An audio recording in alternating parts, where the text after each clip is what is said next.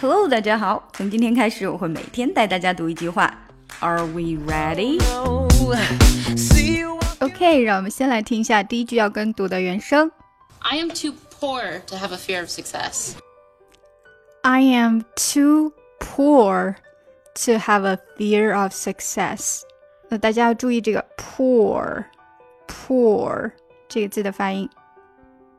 I am too poor to have a fear of success. Too poor to have a fear of success. 那大家注意一下，在这个 have a fear of success 这里连接啊，too poor to have a fear of success. Have a fear of success. 好，它是连起来的，have a 和 fear of 这两个都是连起来的。好， 整句再快一点。I am too poor to have a fear of success. I am too poor to have a fear of success. OK，这就是我们今天跟读的免费部分。那如果你喜欢看破产姐妹学英语呢？如果想练更多的跟读呢？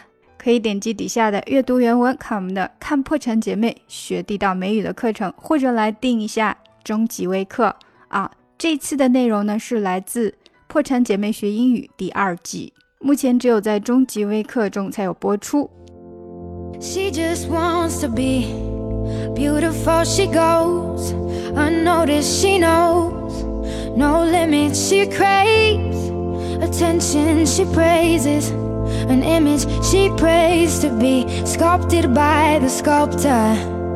Oh, she don't see the light that's shining deeper than the eyes can find it.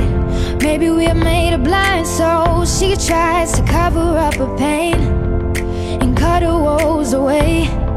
Cause cover girls don't cry after the face is made.